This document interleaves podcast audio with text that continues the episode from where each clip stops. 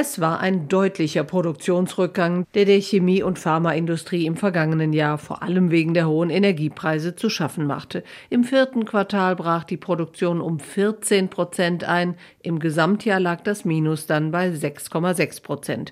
Die Unternehmen sind ja doppelt getroffen, denn sie benötigen Öl und Gas sowohl zur Energieerzeugung als auch zur Produktion.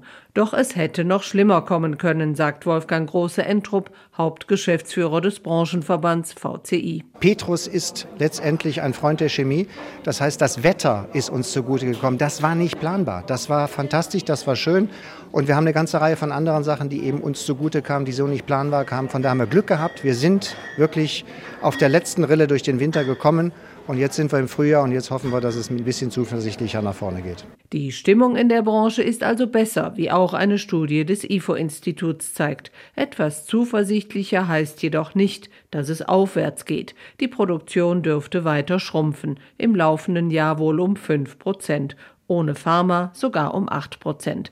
Denn die Kunden halten sich wegen der schwachen Konjunktur mit Aufträgen zurück. Vor allem in der Basischemie ist die Lage kritisch. Die Kapazitätsauslastung sank im vierten Quartal auf den niedrigsten Wert seit der Finanzkrise 2009. So resümiert auch der VCI-Hauptgeschäftsführer. Das ist alles andere als gut. Das ist auch kein Befreiungsschlag, wie wir ihn nach der Pandemie und nach der Finanzkrise hatten. Aber das ist eine Stabilisierung auf niedrigem Niveau. Doch die Rahmenbedingungen am Standort Deutschland seien sehr schwierig für die Chemieindustrie, klagt Große Entrup.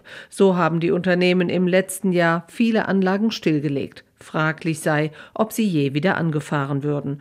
So hat etwa auch der Branchenriese BASF Chemieanlagen in seinem Stammwerk Ludwigshafen stillgelegt. Stattdessen orientiert sich BASF auf andere Standorte, sagte deren Chef Martin Brudermüller kürzlich. Unsere weltweite Aufstellung mit kundennahen Produktionsstandorten in allen Regionen hat sich gerade in diesen herausfordernden Zeiten als richtig erwiesen. In einer Welt, die zunehmend multipolar wird. China und die USA sind da besonders attraktiv, wegen des großen Markts, wegen der deutlich günstigeren Energiepreise gegenüber Deutschland, aber auch wegen Subventionen wie die des Inflation Reduction Act in den USA.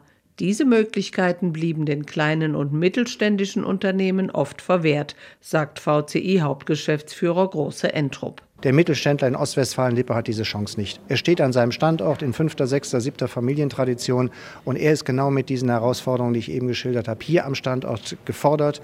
Und hier muss eben auch gerade in Richtung Mittelstand, und das sind 1700 Unternehmen in Deutschland, die bei uns zum Mittelstand gehören, hier müssen wir Rahmenbedingungen schaffen, dass sie an günstige Energie kommen, dass sie schneller investieren können, dass sie an Geld kommen.